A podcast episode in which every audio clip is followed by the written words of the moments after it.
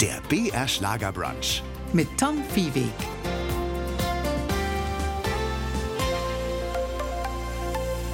Grüß Sie. Heute betätigen wir uns im BR Schlagerbrunch als Spurensucher.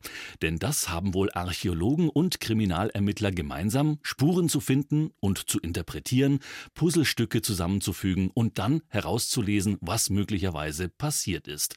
Und heute geht es um beides bei uns, um Geschichte und Geschichten und um spannende, teils spektakuläre Verbrechen geht es auch.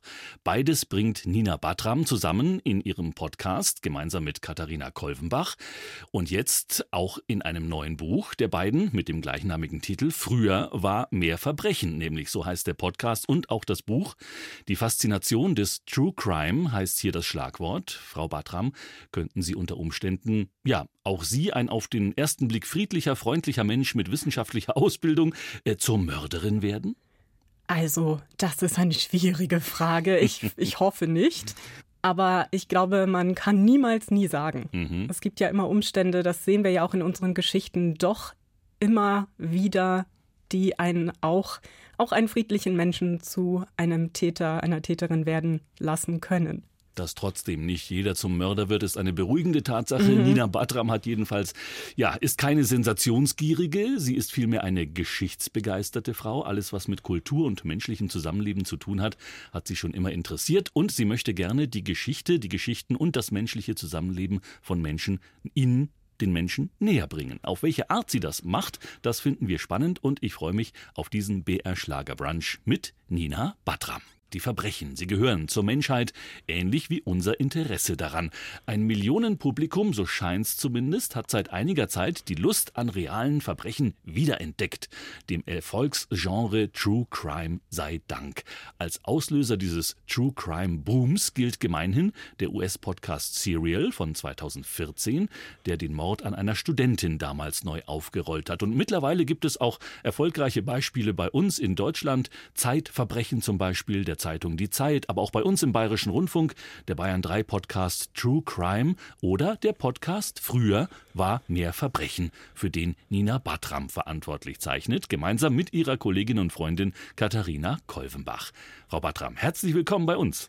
Ja, ich freue mich riesig hier zu sein. Vielen Dank für die Einladung.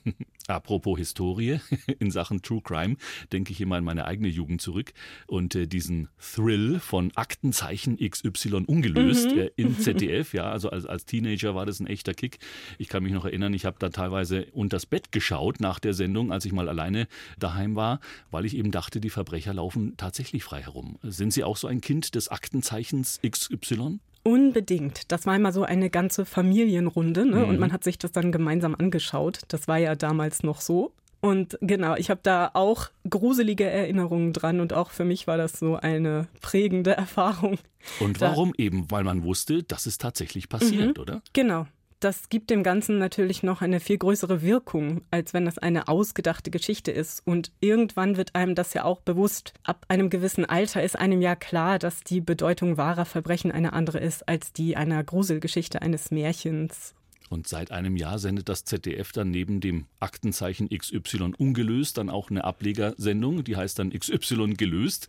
Also da geht es dann um die Rekonstruktion aufgeklärter Kriminalfälle, die in früheren Aktenzeichen-Sendungen dann gezeigt worden sind.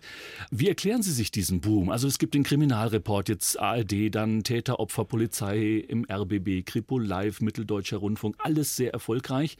Ja, dieses mm, neue Format äh, kommt dann immer daher so mit dem, mit dem Mäntelchen, wir sind eine Ratgebersendung in, in Sachen Betrug und Einbruch und so.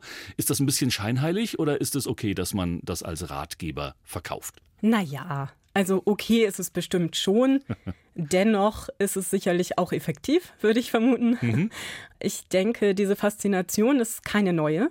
Also wir sehen das ja schon im 19. Jahrhundert, dass die Menschen ein wahnsinniges Interesse haben an wahren Verbrechen. Da gab es noch ganz andere Medien, da gab es weder Hörfunk noch Fernsehen, da hat man ganz anders informiert über solche Kriminalfälle. Ja, richtig, das sind dann alles Printmedien, also die Presse, die Zeitungen, die darüber berichten. Und davor auch schon, ne, in Form von Pamphleten, Flugblättern und ähnlichem.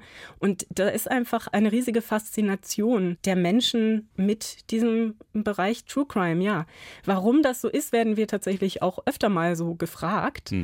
Eine richtige Antwort darauf kann, glaube ich, keiner geben. Es wird ja vermutet, also es ist ja zum einen so, dass vor allem Frauen sich für diesen Bereich sehr zu interessieren scheinen. Ach was. Das, ja, das scheint so zu sein. Vielleicht nicht immer und in jedem Format, aber zumindest im Bereich Podcast ist das so. Warum das so ist, auch da werden ganze Forschungsarbeiten drüber geschrieben. Eine Vermutung ist eine These, dass Frauen häufig selber Opfer werden von Straftaten. Das hört man und sieht man ja auch, wenn man sich damit beschäftigt. Mhm. Und dass die Auseinandersetzung mit dem Thema ein bisschen die Ängste beruhigt, die in Frauen vorhanden sind, eben selber Opfer zu werden.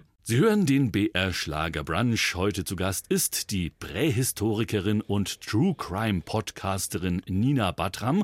Das hört sich jetzt beides so äh, an wie ein furchtbares Fremdwort, Frau Batram.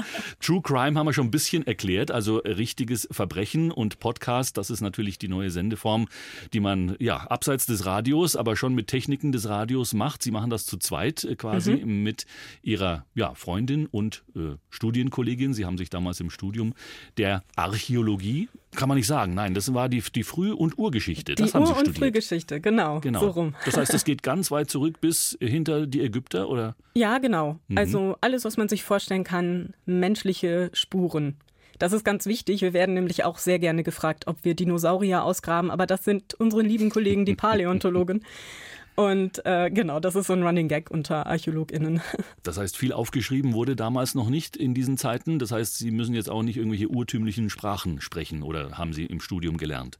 Ja, doch. Also Latinum war zumindest zu unserer Zeit noch Voraussetzung für ein Studium der Ur- und Frühgeschichte. Mhm. Und ich habe auch noch Ägyptologie studiert im Nebenfach und deswegen musste auch noch Mittelägyptisch her.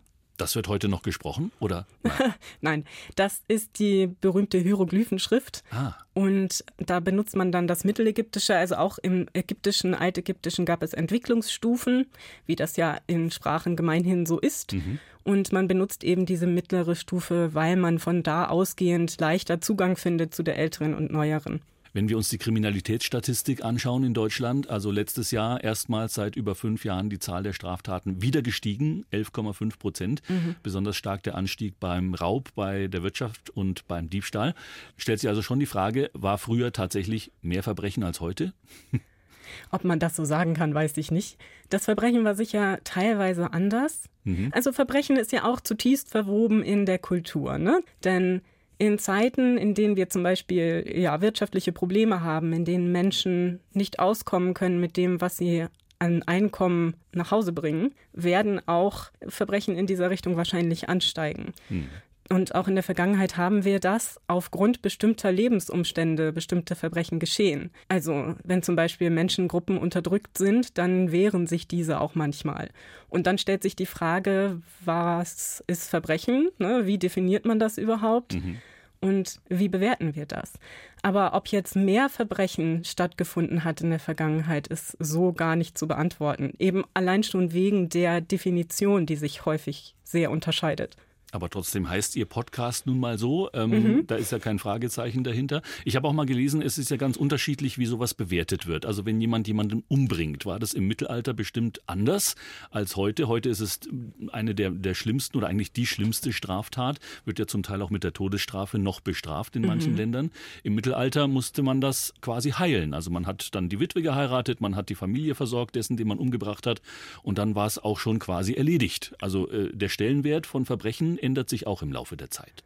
Das ist richtig. Im Mittelalter war es dann doch gefährlicher, zum Beispiel dem Herrscher ungenehm zu werden. Ne? Genau, ne? Wenn ja. man sich dann mit dem angelegt hat, dann konnte das sehr schnell zur Todesstrafe führen. Das bewertet man heute natürlich, Gott sei Dank, völlig anders. Mhm.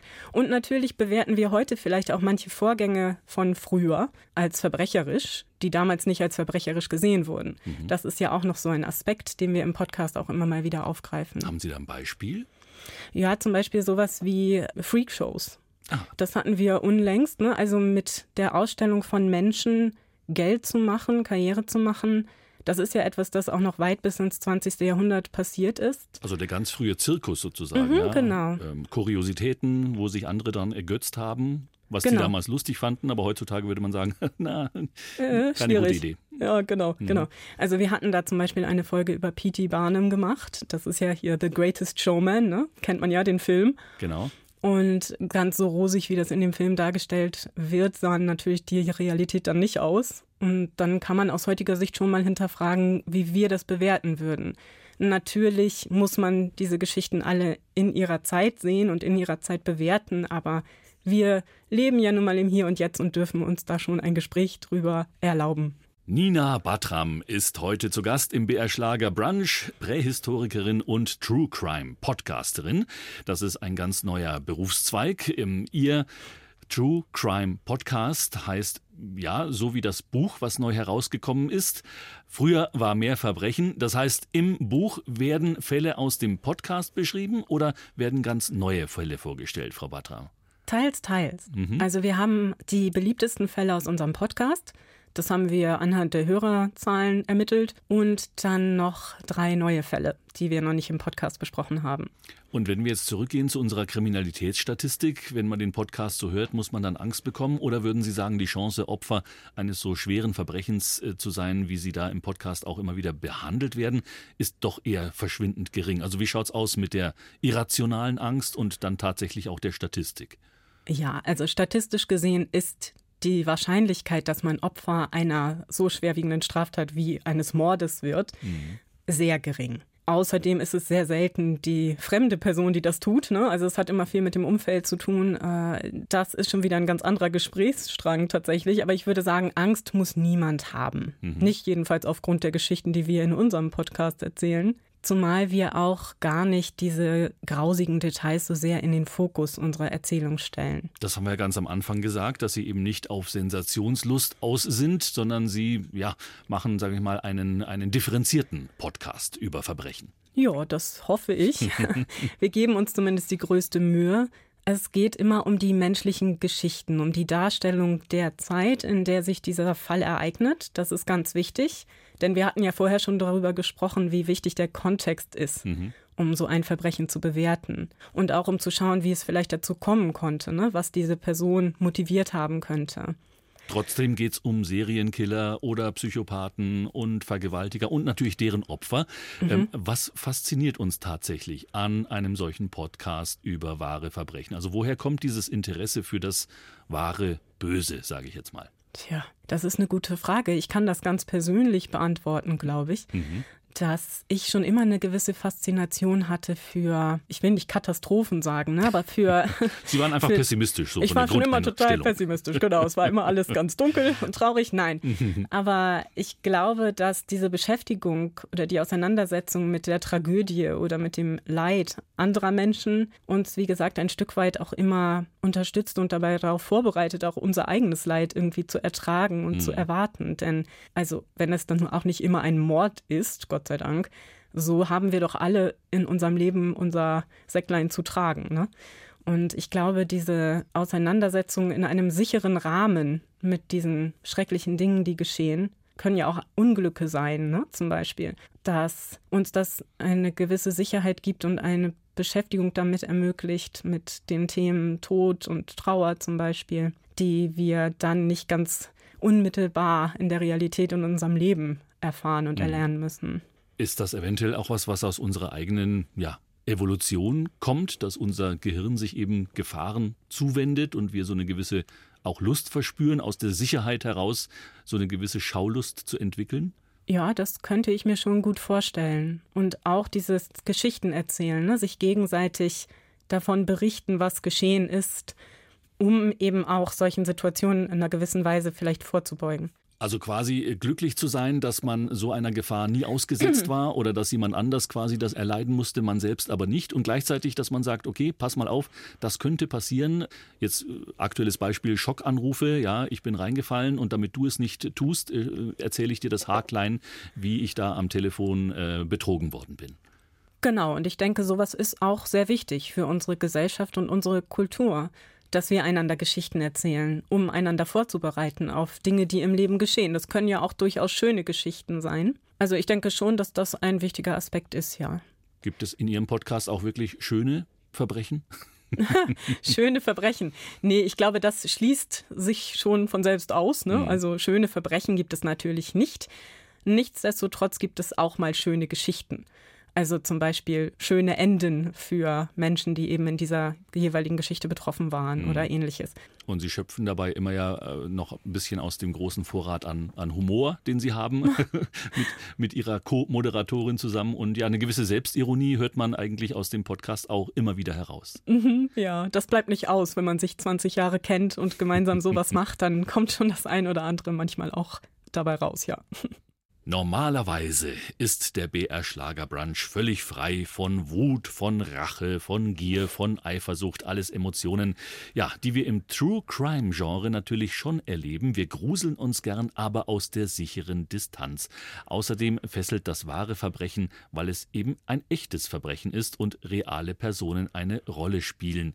Nina Batram macht sich dieses Thema zu eigen und produziert mit ihrer Kollegin einen Podcast. Der kommt ja alle 14 Tage neu, Frau Batram, mit einem neuen Fall oder mit mehreren Fällen pro Folge? Nein, immer mit einem Fall pro Folge und wir machen das immer abwechselnd. Also einmal bin ich dran und zwei Wochen später dann Katharina. Mhm. Und wie suchen Sie sich dann die Verbrechen aus? Also jetzt ist dann erstmal ein bisschen Sommerpause, im August mhm. geht es dann weiter. Was wird beispielsweise das nächste Verbrechen sein, dem Sie sich widmen?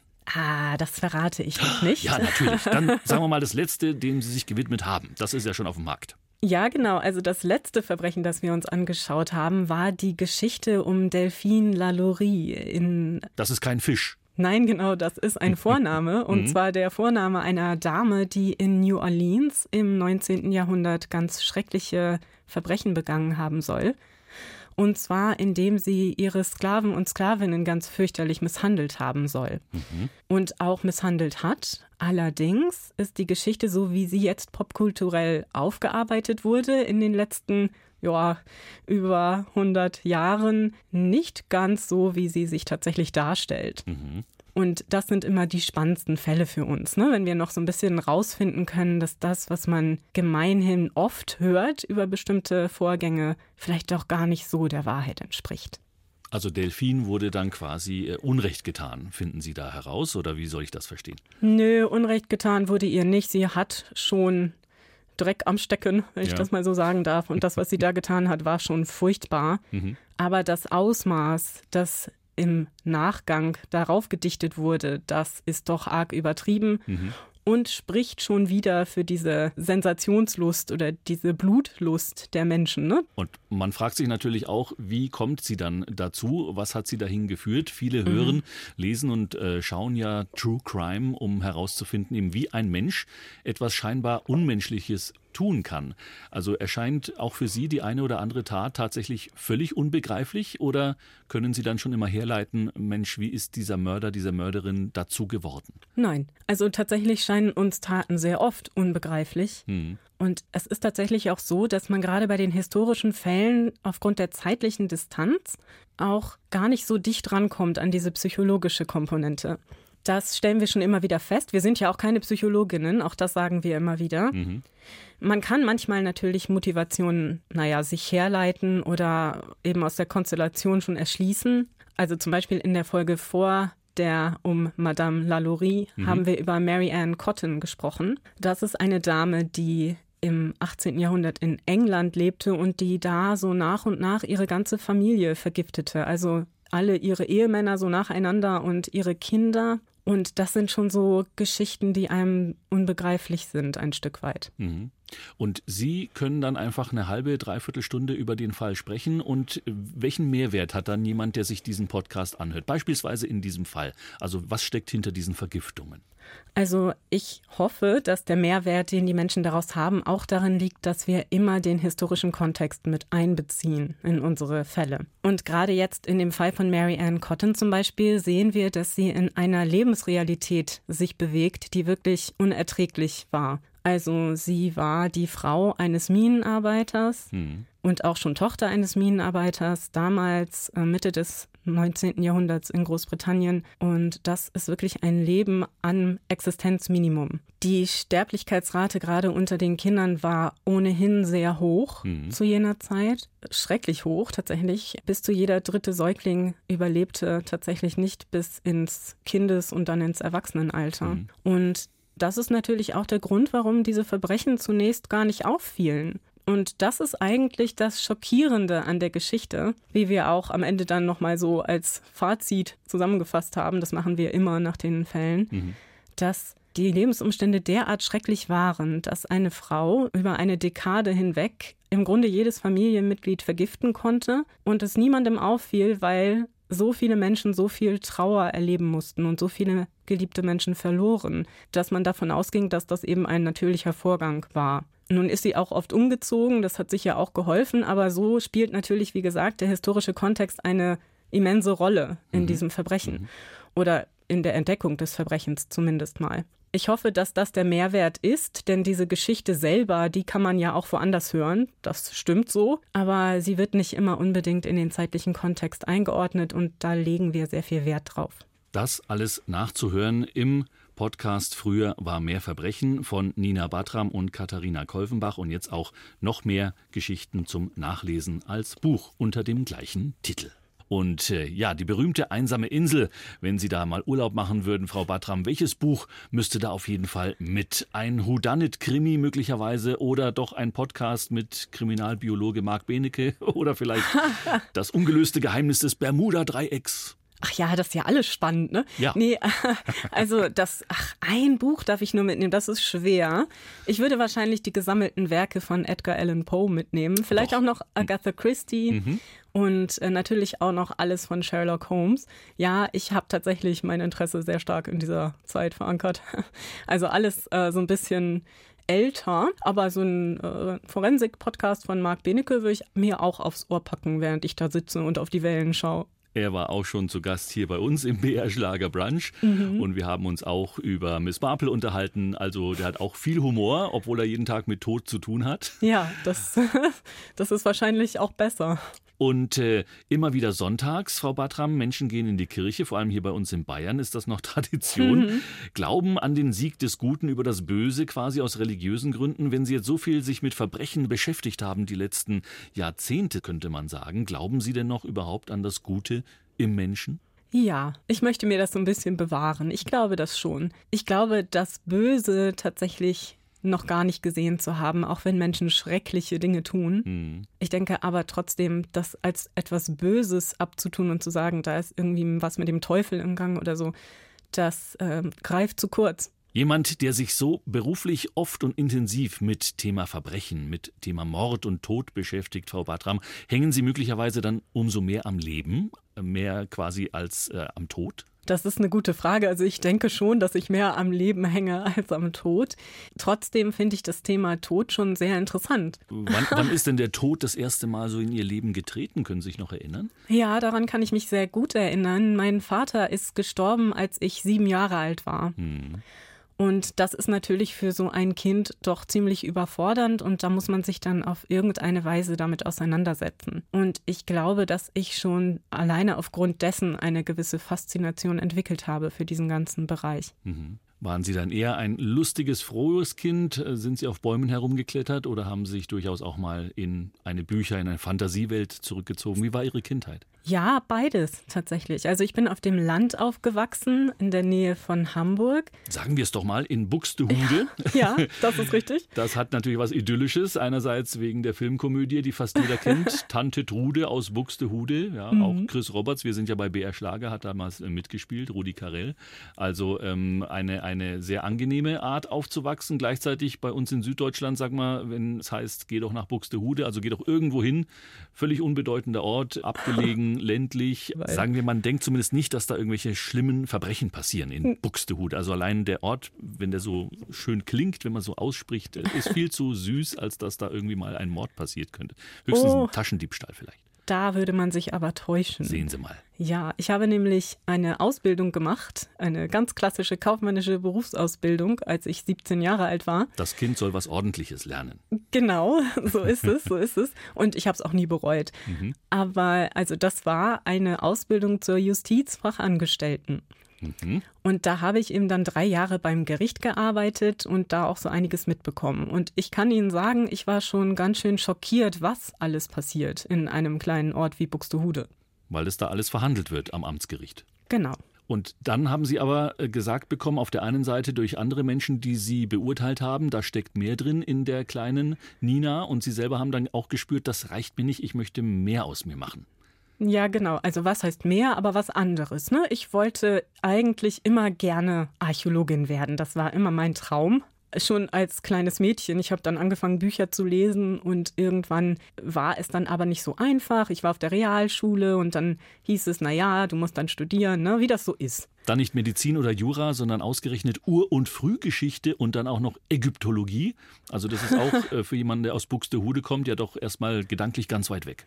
Ja, das stimmt. Aber ja, nee, das stand immer fest. Aber selbst wenn man in Buxtehude wohnt, wird um die Ecke ab und zu mal, was weiß ich, ein Parkhaus gebaut oder ein Supermarkt. Und dann kommen die Ur- und Frühgeschichtler und Archäologen zu, zu ihrem Recht, weil die müssen erst mal gucken, ähm, bevor da gebuddelt wird, ist da vielleicht was historisch Wertvolles im hm. Untergrund. Mhm, das auch ist richtig. Auch das haben sie quasi gemacht, da haben sie Erfahrung mit. Ja, das habe ich auch lange gemacht, das stimmt. Und das hat mir auch sehr viel Spaß gemacht. Da habe ich gearbeitet für das Archäologische Museum Hamburg mhm. und für die Kreisarchäologie in Stade und die ach, Stadtarchäologie Buxtehude. Wir haben da ganz viele unterschiedliche tolle Kollegen. Mhm. Und äh, dann eben da verschiedene Ausgrabungen in dem Landkreis oder den Landkreisen betreut und durchführen dürfen. Und beispielsweise, wenn so ein Discounter da baut, was kann man da beispielsweise tatsächlich finden? Ach, ganz tolle. Sachen. Wirklich ganz tolle Sachen. Wir haben zum Beispiel, ach, meistens sind es Siedlungen. Ne? Hm. Und das Spannendste, glaube ich, was ich da je entdeckt habe bei so einer Rettungsgrabung, das war ein mittelalterlicher Keller. Und Klingt erstmal unspektakulär, aber steckt mehr dahinter vermutlich. Ja, in der Tat. Denn normalerweise haben wir ja in der Archäologie, zumindest in unseren Breiten, eher Bodenverfärbungen. Gut, in Bayern gibt es auch ne, durch die Römer viel Substanz, aber bei uns im Norden sind es eher Bodenverfärbungen. Mhm. Jetzt war dieser Keller aber abgebrannt. Und dieses ganze verbrannte Holz, also diese verkohlten Überreste, lagen noch genauso im Boden. Und das war unglaublich faszinierend. Und da haben wir wirklich noch verkohlte Erbsen gefunden und auch noch wirklich sehr gut erkennbares Getreide, eben auch verkohlt und dadurch erhalten. Und welche Rückschlüsse kann man zum Beispiel aus verkohlten Erbsen auf die Vergangenheit ziehen? Die Rückschlüsse sind eben, dass zu jener Zeit die Menschen da Erbsen gelagert haben. Nicht? Das ist jetzt vielleicht im ersten Moment nicht so unglaublich spektakulär, aber gerade solche Funde erlauben es uns, den Menschen in der Vergangenheit näher zu kommen und zu schauen, wie haben die gelebt, was haben Sie zum Beispiel wo gelagert? Wie viel haben Sie davon gelagert? Und solche Dinge sind dann doch für uns Prähistoriker und Prähistorikerinnen sehr spannend. Spannender fast als Goldfunde, die ohne Kontext sind. Als Ur- und Frühgeschichtlerin hat sie Dinge ausgegraben und gesichert. Ähm, und das haben Sie auch, Frau Batram, bei uns in Bayern eine Zeit lang machen können. Ja, das ist vollkommen richtig und zwar im schönen Spessart. Da gibt es viele Burgen und mhm. auch viele Wälder und ein paar, ja, auch Verbrecher, sage ich mal. Aber Sie haben da ganz was anderes gesucht. Ja, genau. Wir haben da Burgen untersucht. Und zwar habe ich für das archäologische Spessart-Projekt gearbeitet. Eine ganz tolle Sache. Wer mhm. das noch nicht kennt, ruhig mal googeln. Da gibt es auch eine tolle Website. Mhm. Und die untersuchen eben ja Kulturdenkmäler im Spessart. Und wir haben zu diesem Zeitpunkt in Patenstein auf der Burg gegraben und auch in Kleinwallstadt und äh, Heimbuchental. Hm. Also da gibt es überall noch Überreste von Burgen. Und ähm, da findet man Alltagsgegenstände oder auch Scherben und auch ein bisschen Gemäuer, wenn wir schon über Burgen im Spessart sprechen. Ja, also sehr viel Gemäuer sogar. Also die ganzen Grundmauern liegen tatsächlich da heute noch verborgen auf diesen ganzen Gipfeln. Ne? Oder zum Beispiel in Heimbuchental war das auch ganz spannend. Da war das in so einer Senke. Das hat man nicht oft. So eine Mole. Also so ein Turm mit einem Wassergraben umgeben, mhm. ursprünglich mal. Mhm. Davon war nichts mehr zu sehen. Das ist nur noch eine Wiese heute. Aber durch die Ausgrabung konnten wir dann das Ganze im Grunde wieder rekonstruieren und dann konnte man wieder auf diesen Mauern umherlaufen. Also das war wirklich toll. Da ist so einiges noch an Substanz. Also weniger Goldschätze, aber mhm. trotzdem viel Interessantes. Jetzt äh, haben Sie auch Ägyptologie studiert, wie wir gehört haben. Wenn man als Archäologin gefragt wird, Mensch, äh, was hast du denn schon Spannendes gemacht, erwartet man natürlich schon, dass man irgendwie die Pyramiden und die Pharaonen und was man so alles im Kopf hat, wenn man Archäologie hört. Aber gar nicht. Auch bei uns gibt es schöne Dinge zu entdecken. Ja, unbedingt. Also wirklich unbedingt. Das ist natürlich ganz anders, aber es ist so viel Spannendes dabei. Also ich kann das nur empfehlen, sich auch mal ein bisschen mit der heimischen Archäologie auseinanderzusetzen. Und was wenige wissen, jeder, der einen Neubau hinstellt, ich glaube auch bei Einfamilienhäusern zum Teil, muss man eben gucken, mhm. ist da eventuell was in der Baugrube, was übersehen werden kann? Also muss man da jedes Mal auch so ein Gutachten anfertigen lassen? Ja, genau, das wird automatisch gemacht durch die Denkmalschutzbehörden. Die schauen dann nämlich, ob da irgendwas sein könnte. Wenn man ganz viel Glück hat, ist das so ein uninteressanter Bereich, dann kommt da nichts auf einen zu. Aber wenn das ein Gebiet ist, in dem bekanntermaßen schon Altertümer irgendwie zutage traten, dann schaut da nochmal ein Archäologe drüber. Und sollte dabei dann was gefunden werden, ja, dann ist das leider nicht ganz günstig. Ja, und äh, Goldschätze, davon haben wir schon berichtet, dass sie vielleicht in Deutschland nicht so sehr viele äh, gefunden wurden, aber äh, doch der Keltengoldschatz im Museum in Manching ist legendär. Mhm. Leider, und da sind wir wieder beim Verbrechen, wurde er geraubt. Man weiß bis heute nicht, wie die Diebe das geschafft haben. Das, äh, also technisch vielleicht schon, aber wie sie überhaupt darauf gekommen sind, dass dieser Goldschatz so leicht zu entwenden ist oder dieser spektakuläre Raub von äh, Kunstgegenständen aus dem grünen Gewölbe in Dresden. Wie empfinden finden Sie das, wenn Sie einen Podcast machen zum Thema Verbrechen? Ah, sowas bricht mir wirklich das Herz. Ich arbeite ja auch im Museum und ich weiß, wie die Umstände da eben so sind. Es ist tragisch. Also natürlich ist es schlimmer, wenn ein Mensch stirbt, keine Frage. Aber das ist trotzdem ein Kulturgut, das uns wahrscheinlich nie wieder gegeben werden kann. Und das ist schon für jemanden, der sich damit gerne auseinandersetzt und dem einen hohen Wert beimisst, sehr schwer zu ertragen. Mhm. Sie arbeiten im Schleswig-Holsteinischen Landesmuseum. Das ist ja nicht nur ein Museum, das ist, glaube ich, so eine ganze äh, Gruppe. Und dort sind Sie unter anderem ähm, auch dafür zuständig, dass viele Ehrenamtliche mit Herzblut mitarbeiten in so einem Museum und auch vielleicht ihr Wissen weitergeben, Besucher durchführen. Genau, das ist richtig. Da habe ich einen ganz tollen Job, wo ich dicht mit Menschen zusammenarbeiten darf und die Begeisterung für alles Alte und die Vermittlung von Wissen über die Geschichte weitergeben darf. Mhm. Und gleichzeitig beschäftigen Sie sich trotzdem ähm, mit Mordkomplotten und Hexenverfolgung und blutigen Dienstmädchenmorden. Äh, wie kriegen Sie das alles unter einen Hut? Ja, das ist gar nicht so einfach. Also das ist schon noch mal fast ein Vollzeitjob obendrauf. Mhm. Da leidet natürlich manchmal das Privatleben doch arg, das stimmt. Gott sei Dank habe ich sehr geduldige Menschen in meinem Umfeld. Aber ja, es ist auf jeden Fall ein Hobby, das viel Zeit und Leidenschaft verlangt. Also ein Hobby, würden Sie sagen, ist es schon. Es ist kein, kein Vollzeitjob, obwohl es, äh, glaube ich, aufwendig ist, so einen regelmäßigen Podcast qualitätvoll zu produzieren. Mhm, das ist es in der Tat, ja. Also es ist schon eigentlich mehr als ein Hobby, aber wir nehmen dafür ja kein Geld. Also der Podcast ist komplett kostenfrei. Mhm. Das heißt, es ist also kein Nebenverdienst in dem Sinne für uns und somit doch eher ein Hobby. Aber den Stellenwert eines Jobs hat es im Grunde schon. Sie machen es aber trotzdem zu zweit, ähm, oft genug auch im Dialog, ähm, wohnen aber an ganz unterschiedlichen Orten in Deutschland. Wie entsteht so eine Folge? Früher war mehr Verbrechen. Ähm, schalten Sie sich da übers Internet zusammen? Treffen Sie sich im Tonstudio? Ja, genau, das ist ganz spannend. Wir sind wirklich weit voneinander getrennt. Also wie gesagt, Nähe von Kiel und Frau Kolvenbach wohnt im Rhein-Main-Gebiet. Mhm. Und ja, wir treffen uns online das, und dann machen wir jede eine Aufnahme separat mhm. dieser Tonspur, die wir eben dann einsprechen. Und die von uns, die die Folge schneidet, die bekommt dann von der anderen diese Spur zugeschickt. Man packt das zusammen und dann wird das zusammengefügt und zusammengeschnitten. So kann man es vielleicht schnell zusammenfassen. Mhm. Und ganz schnell zusammenfassen kann man vermutlich gar nicht, was da alles noch an ähm, Arbeit drumherum passiert. Früher war mehr Verbrechen, bedeutet ja auch, hm, dass man einfach sich äh, kundig macht, dass man Dinge nachliest, vielleicht sogar mal in eine Bibliothek geht und ganz viel Vorarbeit leistet. Zumindest stelle ich mir das so vor. Ja, das ist richtig. Also man verbringt wirklich jeden Abend noch ja, irgendwo zwischen zwei und vier Stunden mit Weiterarbeiten, mit Recherchen und Lektüre diverser Quellen eben zu den mhm. Fällen, die man dann gerade so bearbeitet. Also da ist sehr viel Recherchearbeit, die dahinter steckt. Bekommen Sie dann auch Feedback von den Menschen, die sich das anhören? Ja, und das ist wirklich immer mit das Schönste für uns. Also das ist eigentlich der schönste Lohn, da braucht man gar kein Geld. Also wir haben großes Glück, eine ganz tolle Zuhörerinnen und Zuhörerschaft zu haben, die uns unterstützt. Da sind wir schon sehr gesegnet, ja. Verbrechen aus der Vergangenheit. Wie spannend diese Zeitreise sein kann, das zeigt auch jetzt das neue Buch, das Sie zusammen geschrieben haben, das teilweise Fälle zum Nachlesen bietet, aus dem Podcast aber auch neue, von der letzten Hexe von Deutschland bis zu Bremens Giftmörderin Nummer 1. Welche Fälle halten Sie da für ganz besonders erwähnenswert? Vielleicht können wir noch ein Beispiel gegen Ende der Sendung mal bringen, Frau Batram. Also wenn ich mich auf ein Beispiel beschränken soll, dann würde ich mal die Road Hill House Mystery vorschlagen. Also das Mysterium von Road Hill House. Mhm. Das ereignet sich im 19. Jahrhundert und ist eine Geschichte, die viel Kriminalliteratur tatsächlich inspirieren sollte. Denn zu jener Zeit war dieses Who Done It, was wir ja heute so kennen, noch gar nicht so etabliert in der fiktionalen Befassung mit Verbrechen.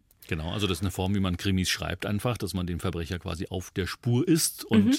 letztendlich, manchmal weiß quasi der Leser schon, wer es war und es ist interessant zu sehen, wie der Ermittler dorthin kommt und manchmal ist es völlig unbekannt. Genau, und eben in dieser Geschichte haben wir so eine Konstellation, die sehr erinnert an so ein fiktionales Werk, in dem im Grunde eine Familie verdächtig ist. Im Haus dieser Familie, einer besser verdienenden Familie, die in einem sehr schönen großen Anwesen lebt, wird ein Kind ermordet. Und nur die Mitglieder dieser Familie und ihre Dienstboten sind zur Zeit des Mordes im Haus. Mhm. Also muss ja einer dieser Menschen der Mörder oder die Mörderin sein. Ganz klassisch. Genau.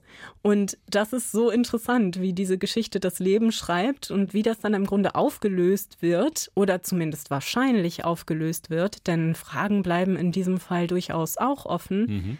von einem der ersten Detectives der Weltgeschichte also einem der ersten Kriminalpolizisten der Weltgeschichte. Denn gerade zu dieser Zeit oder kurz davor bildet sich in London eine der ersten Kriminalpolizeien, die wir überhaupt haben. Also wir machen uns gar nicht so bewusst, wie sich diese Polizeiarbeit ja auch im Laufe der Jahrhunderte verändert hat. Mhm. Und dass wir vor den 1830er Jahren gar nicht so etwas haben wie dieses Konstrukt. Und das ist ganz spannend, wie eben dieser frühe Ermittler mit seinen im Grunde Instinkten jetzt diesem Fall auf der Spur ist und versucht, die Lösung zu finden. Und dann darf jeder gerne selbst entscheiden, ob er das Verbrechen für aufgeklärt hält oder noch Fragen hat. Das heißt beispielsweise, dieser Fall zeigt uns jetzt gar nicht so sehr den Fall an sich, sondern das drumherum ist das Interessante. Also wie hat sich die Kriminalpolizei entwickelt oder wie entwickelten sich auch Techniken der Spurensicherung? Heute hat ja die Polizei ein ganz mhm. großes Besteck zur Verfügung. Das waren ja früher äh, überhaupt keine Fachleute, die da ermittelt haben. Nee, das ist richtig, genau. Also das hat sich dann erst im Laufe der Zeit herausgebildet, ja. Und viel dieser wissenschaftlichen Ansätze, die wir ja heute haben bei der Aufklärung von Verbrechen, sind überhaupt erst so nach der Zeit der Aufklärung entstanden, weil man eben wissenschaftliche Ansätze plötzlich für wertvoll hielt. Und davor war es eher die Zeugenaussage, die als einziges Beweismittel zugelassen wurde. Mhm. Mit anderen Worten, wenn man Ihr Buch jetzt gelesen hat, zusätzlich zum Podcast, was soll man mitnehmen, was soll man lernen? Vielleicht als Abschlussfrage heute im BR Schlager Brunch. Ich hoffe, dass man ein Interesse mitnimmt oder ein neu gewecktes Interesse vielleicht an der Beschäftigung mit den jeweiligen Zeiten, in denen die Verbrechen passiert sind und mit den Verbrechen und den Menschen, die darin vorkommen. Das fände ich ein sehr schönes Ergebnis. Wir laden sehr herzlich dazu ein, sich noch weiter zu informieren. Bei uns gibt es natürlich auch eine komplette Literaturliste. Also wer möchte, kann da gerne sehr tief einsteigen. Natürlich haben wir in dem Buch die Fälle erstmal nur schlaglichtartig beleuchtet, denn das ist ja einfach auch in dem Format so nicht möglich, wenn so viele Fälle besprochen werden, da genauer drauf einzugehen. Frau Bartram, ähm, was es für Pläne für den Rest des Jahres? Also für den Rest des Jahres, jetzt haben wir ja erstmal Sommerpause, das hatten Sie ja schon gesagt. Mhm. Und am 30.09. haben wir dann eine Lesung in Brühl, worauf wir uns schon sehr freuen. Um 20 Uhr ist das Ganze. Mhm. Und Tickets kann man dafür jetzt schon erwerben, wenn man denn kommen möchte. Und dann haben wir jetzt auch angefangen, uns Gedanken zu machen über ein zweites Buch zum Podcast. Und da werden wir dann mal sehen, wann wir damit anfangen und wann das dann erscheinen kann. Aber das würde uns sehr freuen. Bis dahin kann man hörend mit dabei sein. Ab mhm. Mitte August mit neuen Folgen überall dort, wo es Podcasts gibt. Früher war mehr Verbrechen. Nina Batram, vielen herzlichen Dank fürs hier gewesen sein. Ja, ich danke Ihnen. Das war ein sehr interessantes Gespräch. Der BR Schlager Brunch. Jeden Sonntag von 10 bis 12 Uhr auf BR Schlager.